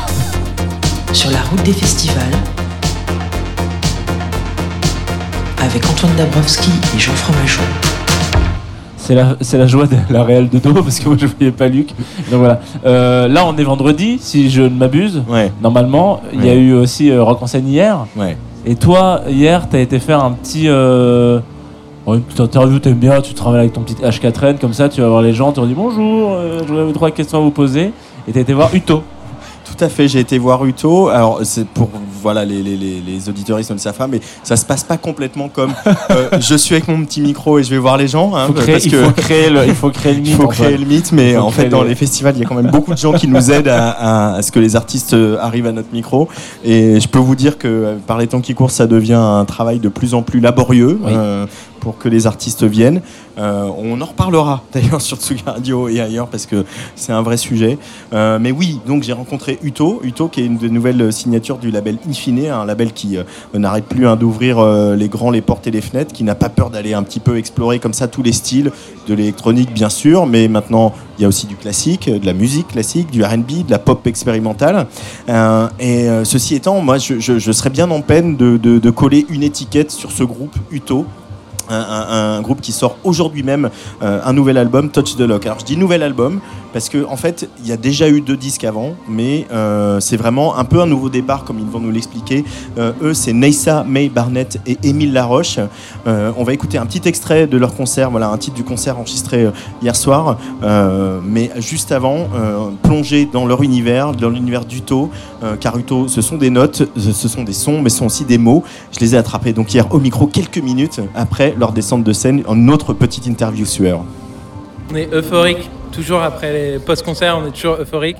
Du coup, on va certainement raconter un peu n'importe quoi dans le désordre pendant toute cette interview parce qu'on est comme si on avait pris un- une sorte de petit champignon euh, qui nous rendait un peu foufou. Quoi. Mais euh, on est bien. Et j'arrive plus à parler. T'arrives plus à parler avec euh, le champignon quoi. Oui, c'est ça. Qu'est-ce que ça représente pour vous de jouer à, à Rock en scène? Je crois que c'est un nouveau début hein, parce que ça fait déjà quelques années qu'on fait de la musique ensemble et qu'on développe euh, ce projet, et qu'on sort des disques. C'est le troisième disque en fait qu'on sort, c'est le premier album, mais malgré tout c'est le troisième disque. Euh, c'est un nouveau début parce qu'on a pris le temps d'expérimenter des choses différentes pour faire ce disque. Concernant le, fait d'être programmé à Rock en scène, bah, évidemment c'est une grande fierté, c'est évident, euh, c'est génial. Quand on a appris ça, bah, on, on était super contents. Euh, alors c'est rigolo parce qu'on se sent pas un groupe de rock et donc euh, je sais que Rock en scène c'est pas que du rock, mais malgré tout on s'est dit que bah voilà, on- ça collait aussi à l'étiquette rock et donc on est trop contents. On jouait en même temps qu'Idols qui viennent de Bristol. Bristol c'est une ville qui est qu'on connaît pas, on n'a jamais été, mais qui compte pour nous euh, de ouf parce que euh, c'est euh, c'est la scène d'origine du trip hop et pendant longtemps ça a été un truc qui nous a un peu collé à la peau, l'étiquette trip hop et ça nous allait très bien. Je sais pas trop d'où ça sortait et je sais pas si ça a du sens, mais en tout cas ça nous allait, ça nous va toujours parce que c'est voilà, c'est Portishead, c'est Massive Attack, c'est Tricky, c'est des groupes qu'on adore, qu'on écoute, qui nous ont vachement influencés. Euh, voilà, que dire, euh, il y a Fontaine ici qui joue en même temps, c'est incroyable quoi. Euh, ma dernière expérience comme ça, moi, c'était dans un autre groupe où je jouais aux Vieilles Charrues, il y avait Elton John qui jouait en même temps et j'ai toujours retenu ce truc de ok, j'ai joué en même temps qu'Elton John au même endroit, bah, ce soir c'est en même temps que Fontaine ici et c'est très bien aussi. Il y a ce disque donc, qui sort aujourd'hui. Tu parlais de, de rock, il y a de la guitare quand même dans, dans Uto, il y en a eu sur scène. Mais moi qui viens de voir le concert, il y a cette espèce de monolithe de, de machines, de, de setup que vous avez avec euh, euh, plein de câbles qui font penser à des synthés modulaires, etc. C'est important aussi la technologie dans la, la musique d'Uto. Ouais, c'est notre Utothème. Euh, c'est la troisième entité. Euh, Émile, tu veux parler de tes achats compulsifs? Ouais, bah, c'est vrai qu'on l'a pas présenté. Je m'étais dit qu'on allait le présenter pendant le concert comme, comme si c'était vraiment une, une sorte de troisième larron sur scène avec nous, euh, quelqu'un, quelque chose qui nous accompagne. Et c'est vraiment ça qu'on a voulu faire. Euh, c'est de. Puisqu'on joue qu'à deux, on est- on n'a pas une, sur scène une pratique instrumentale très importante. On joue pas instrumentalement les morceaux, à part effectivement, comme tu dis, la guitare. Mais sinon, en fait, le son sort de ce. On a voulu représenter physiquement euh, là d'où sortait le son. euh, assumer le fait que qu'on jouait pas vraiment des instruments, mais qu'on était accompagné par euh, ce son qu'on a qu'on a façonné pendant des années Et euh, avoir depuis trois ans. pour le moduler du coup. Voilà, et en même temps pouvoir interagir avec quoi. C'est c'est vraiment notre troisième pote euh, qui nous accompagne sur scène, c'est le Utotem. Et effectivement, Il comme est- tu il disais, est c'est super fiable. hein. Il est il fiable. est super fiable. C'est des synthés modulaires, c'est plein de trucs qui. Moi, c'est vrai que c'est un peu comme plein de gens, comme plein de musiciens et de musiciennes, c'est un peu une petite passion, un petit. Et comme... puis, ouais, on aime les, on aime les boutons. On aime beaucoup les boutons avec Emile. Et, euh, et on aime les joysticks. Et je pense que nos joysticks, ils vont grandir. On en a un chacun. Et donc, on peut, on peut se battre, quoi. hein, euh. Bah, c'est le Utotem, quoi. Et qui va évoluer, il va, il va, il va prendre de l'ampleur, c'est sûr. Il y a un autre élément sur votre musique, euh, il est dans le titre de l'album, Touch the Lock.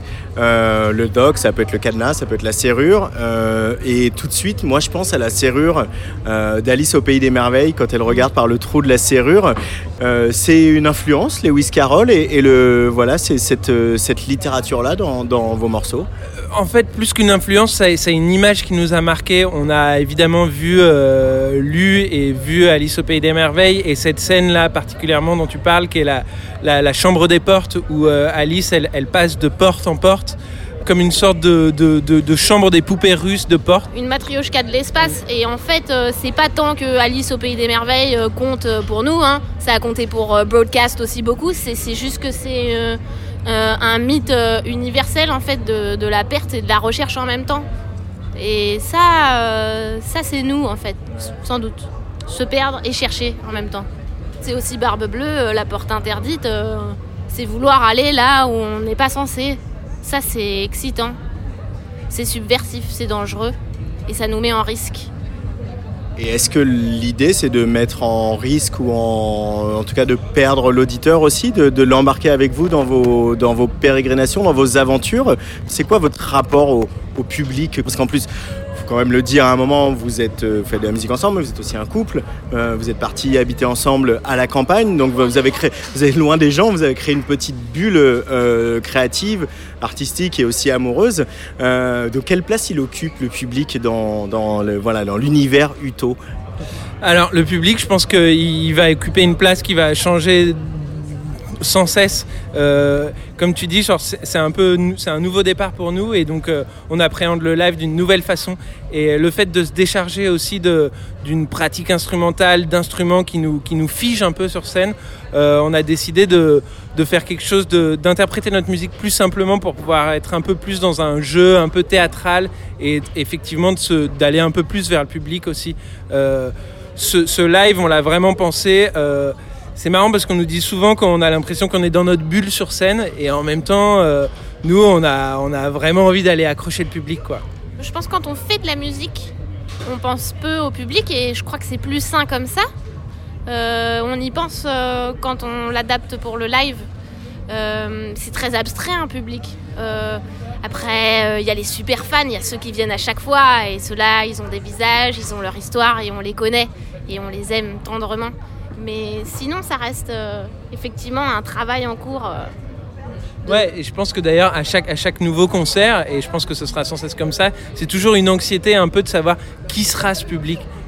Qu'est-ce qui va, comment il va réagir à chaque morceau, comment, et du coup, comment ça va nous faire euh, réagir, nous, c'est toujours un peu un truc nouveau. Quoi. Il y a ce truc, du coup, on a parlé de matériel, de cette- ce troisième bonhomme qui est votre monolithe, euh, votre, votre euh, utothème, euh, comme vous l'appelez. Effectivement, toi, tu, euh, Émile, tu, tu achètes du matériel compulsivement. Et à la fois, y a, on sent qu'il y a une envie quand même de concilier votre côté nerd et votre côté presque, c'est pas péjoratif, mais un peu autiste. Vois, je parlais de bulle tout à l'heure et l'énergie du live. Parce que ce à quoi on vient d'assister ici à Rock en scène, c'est un live où vous transpirez, où vous regardez les gens, où vous n'êtes pas dans le shoegaze, vous n'êtes pas en train de, kiffer sur vos filtres que vous ouvrez, que vous fermez. Justement, ce curseur, comment on le place entre le goût de la nerderie et le goût de la sueur du concert? Eh ben, c'est marrant parce que je crois que pendant jusqu'il n'y a pas très longtemps, on était encore dans ce, dans à cet endroit-là dont tu parles du côté un peu nerd, shoegaze, à pas trop regarder le public et à être un peu, euh, un qui une- un peu une barrière entre nous et le public. Et c'est c'est un peu, c'est anecdotique et donc c'est une anecdote. Mais il y a quelques mois, on a fait un concert où, euh, pour la première fois, j'ai mis des, j'ai mis des habits. Je me suis habillé de façon particulière, peu importe comment, on s'en fout. Mais je me suis, j'ai mis une sorte de, de, de peau, de peau de concert. Et, euh, j'ai l'impression, moi, c'est la petite histoire que je me raconte, qu'à partir de ce moment-là, il s'est passé un truc et, et où je me suis connecté avec le public. J'ai, je suis descendu dans le public, je l'ai regardé dans les yeux. euh, Alors c'est vrai qu'il s'est passé ça pour toi Émile, mais on a aussi fait un spectacle de théâtre. Et ça, c'était nouveau pour nous. On l'a joué pendant plus d'un mois au Nouveau Théâtre de Montreuil. Il s'appelle Le Présence et l'Accident. Et, euh, et ben, on a dû jouer. Et euh, on n'était pas avec des instruments euh, de, musique, on était avec des objets musicaux. Et ça nous a fait quitter la nerderie aussi, puisque c'était du. Moi, j'étais marionnettiste au fond sur ce spectacle. Je crois que ça a beaucoup joué aussi dans notre façon d'incarner les sons, de les incarner vraiment. Il y a aussi le chant, euh, et ton chant notamment, euh, Neissa. Comment euh, tu, tu as choisi d'interpréter ces morceaux de, de cet album Touch the Log? Parce que tu aurais pu euh, aller dans le cri, aller dans une forme de lyrisme, etc. Et c'est pas l'option que tu as retenue. C'est quoi l'option que j'ai retenue? Quelque chose d'assez précis, d'assez euh, pre- presque tenu et presque un petit peu froid. euh, et que finalement, la chaleur, euh, c'est mon ressenti hein, d'auditeur, mais la chaleur et l'intention et l'interprétation passent aussi beaucoup dans les, dans les arrangements. Et le chant, il, il est là pour comme une espèce de ligne claire, comme on dirait en bande dessinée. Bah, c'est mon analyse, hein, tu m'as demandé une analyse, je te la donne. Est-ce que, est que, est que je me trompe? C'est pas quelque chose euh, auquel j'ai pensé euh, conceptuellement avant d'écrire. euh, et j'ai même pas. Enfin, on a fait un morceau euh, l'un après l'autre. hein, donc, euh, mais, euh, mais je voulais euh, me rapprocher d'un flux de conscience. Et dans le flux de conscience, on n'a pas ces intentions chaudes, froides. On a cette espèce de voix qui tourne, qui est circulaire, qui est entêtante, qui a un mantra et qui nous fait chier hein, souvent, hein, qui nous empêche de dormir. Et c'est ça que je voulais chanter. C'était cette voix. Pour finir, il y a une métaphore que vous donnez euh, souvent tous les deux, c'est de comparer vos morceaux à, un programme de machine à laver. On va vous la sortir longtemps, hein, je suis désolé, hein, mais du coup, c'est pas commun comme métaphore. Qu'est-ce qu'il y a dans le programme d'une machine à laver qui se rapproche euh, d'une structure de morceaux de, d'Uto sur cet album Touch the Lock? Alors, juste pour préciser, ce, ce concept dont on a parlé tout à l'heure pendant le concert, dont tu parles de ce concept de morceau machine à laver, il est valable pour nous euh, quand même sur deux morceaux particulièrement dans le disque et ça, ça ne vaut pas pour tous les morceaux. C'est pour les morceaux This New Phase et euh, le morceau Souvent Parfois. Et c'est des morceaux qu'en fait, on a, encore une fois, comme dit c'est pas- on l'a pas pensé de cette façon-là. Ça s'est un peu fait de cette façon-là, comme beaucoup de choses, euh, comme beaucoup de nos morceaux, beaucoup de choses dans la vie. Et c'est des morceaux qui, très, très concrètement, en fait, où on a mis la voix en boucle. Comme euh, elle parlait de mantra, de prière. Et euh, c'est c'est un truc qu'on a fait dans ces deux morceaux où on a des phrases que chante Naïssa, on les a mis en boucle et on les a fait se répéter. Et euh, en s'amplifiant, en, en redescendant, en, essayant de créer toute une sorte de chemin, euh, comme un chemin de montagne de relief euh, au travers de cette répétition. Et ça nous a fait penser très concrètement à, à- à un cycle de machine à laver qui tourne sans cesse, mais dans lequel il y a aussi des moments de pause et des moments où ça s'accélère, des moments où ça s'arrête, des moments où ça se vide, des moments où ça sèche, et à la fin, euh, tu ouvres la porte et tu récupères ton linge propre. Mais c'est pas uniquement propre à nous. On a, c'est pas sorti encore, mais, mais on travaille sur euh, sur une série de, de podcasts et un des thèmes c'est machine à laver et on n'a aucun de nos morceaux euh, dans ce dans cette playlist. hein. donc euh, voilà, il y a plein d'aspects possibles de la machine à laver en musique. Il y a le morceau de Sonic Youth, Washing Machine. Merci beaucoup Uto, parce qu'on va donner aux, aux auditoristes un petit avant-goût, un petit extrait de ce concert qu'on vient d'entendre ici à Rock en scène euh, en direct sur Tsugi Radio. Merci, à bientôt. Merci beaucoup. Merci. Merci beaucoup. Ça s'appelle Uto. Le prochain morceau s'appelle Souvent Parfois.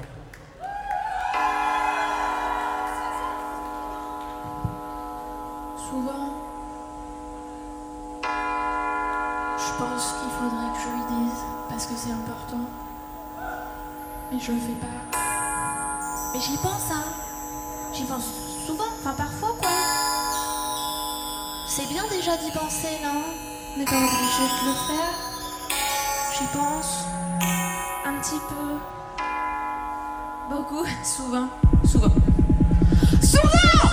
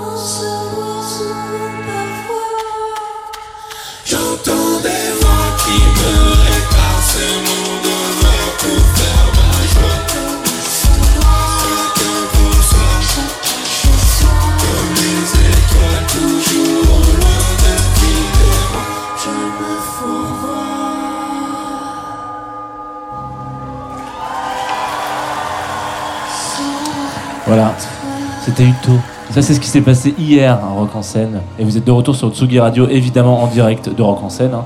Mais c'est le, ça, c'est ce qui s'est passé hier. Ce qui s'est passé aujourd'hui, vous pouvez l'écouter en podcast, parce qu'on est, on est comme ça. Et ce qui se passera demain. Et ce qui se passera demain, c'est qu'on va retrouver euh, pas mal de live, notamment le concert de, de Malik Judy. Euh, et puis on va bavarder avec Hejan, le, le- le projet euh, en hommage au, au répertoire arménien porté par Adrien Soleiman. Ah, et on va qu'on a de la visite sur la scène. Adrien Soleiman, bien sûr, le, le musicien qu'on voit d'ailleurs, un, un des membres du groupe de, de Juliette Armanet, qui est derrière ses claviers avec son grand manteau grand en manteau cuir. noir. Voilà. Et c'est l'heure des merci. C'est l'heure des merci, effectivement. Merci à Julien Demangel, Pauline Le Talec, euh, l'équipe de com de, de Rock en scène, à Nathalie Ridard, Catherine Go et toutes les équipes des Félides, à Patrick Villeneuve et aux équipes euh, de, de Sombrero Co pour les- la captation du concert de Gwendoline. Ce qui nous évite aussi pas mal d'allers-retours, hein, qui, Ah, qui ça. là un peu. Merci à Luc Leroy à la réalisation de cette émission, qui nous envoie les jingles, qui nous coupe le sifflet. Et on se retrouve demain. Alors ça Demain. bouge un peu les horaires tous les jours en festival. Là, demain c'est 19h. Ah Bah première nouvelle, excusez-moi de vous le dire. Non, je- Et bah demain, alors demain, même, heure, non même pas même heure, mais même jour. C'est marqué, c'est marqué. Non mais c'est c'est une blague, c'était pour finir sur un Laurent Baffy, tu sais. mais tu connais. à demain. et 19h merci. Tsugi Radio. Bisous. Ciao. Tsugi Radio. Sur la route des festivals. Avec Antoine Dabrowski et Jean Fromageau.